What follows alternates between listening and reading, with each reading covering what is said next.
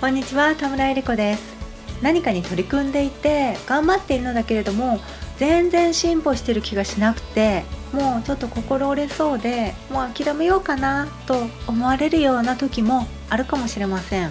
そんな時実はゴールはあと少し意外と近くにあることもよくあります。 TOEIC テストだったら何年も自己ベストが更新できていないし目標の点数もクリアできないしもう諦めようかなと思っていてもその目標の点数を超える日はいきなり不意にやってきたりします。今回はそんな体験談をご紹介させていただきます。TOEIC 研究室聞くメルマガをお届けします。読む方のメルマガは URL toeic8.com スラッシュ mm です。LINE の TOEIC 研究室カフェチャットボットは LINE でアットマーク TOEIC8 で検索してみてください。メルマガを読んだり聞いたりチャットボットで遊んだりしてなんとなくやる気になってきたなと思ったらすかさず行動に移していただければ幸いです。今回は心折れそうな時ほどめげそうな時ほど実はゴールはすごく近くにあるかもしれませんよという話です。私のこれまでの経験からお話しすると講座の途中で泣き言が出る方心折れてしまいそうで本当にこれで大丈夫なのかな私という方ほど実は結構早く結果が出る気がしています。もしかしたらそういう方は自分に厳しいのかもしれませんし心が折れそうとかめげそうとか思う分実は勉強されているからかもしれません。ポイントは心折れそうになってそこでやめないことですね。めげそうになってもまあ淡々ととにかく続けること。続けてさえいればあなたが思っているよりも実はゴールはずっと近かったりします。例えば何年も600点を超えられなかった方がいらっしゃいました。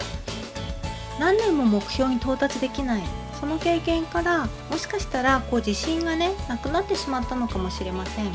講座を始めて途中でめげそうになったり心折れそうになったり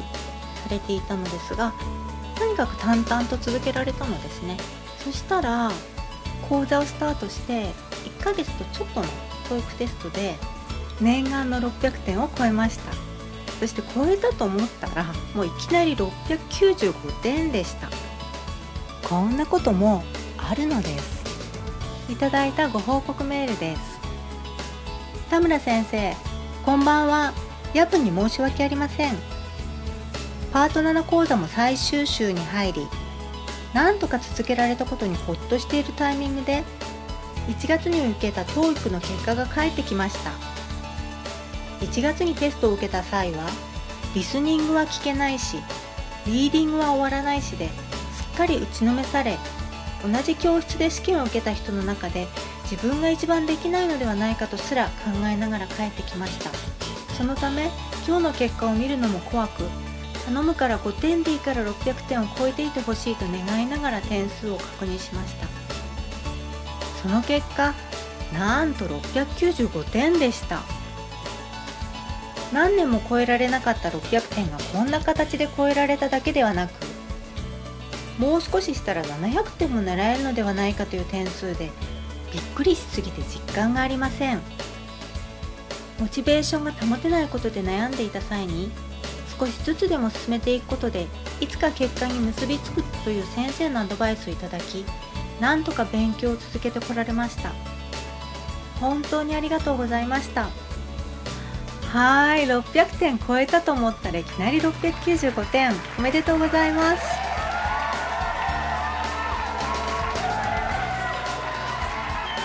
この方はお仕事と子育ての合間に時間を作って頑張られました。講座を続けながらももうめげそうになることもありご自分で模試を解いてみてもできなくて落ち込んでしまうこともありやはりこれまでずっと600点取れていなかったっていうこともあって少しこう自信がね持ちにくかったのかもしれないです。それでもこうめげてしまいそうになりながらもとにかく続けた。そこがね素晴らしいですね。この方のようにこう1年2年3年あるいはそれ以上勉強しているのに全然英語力が上がった気がしない。TOEIC の点も伸びない。という方は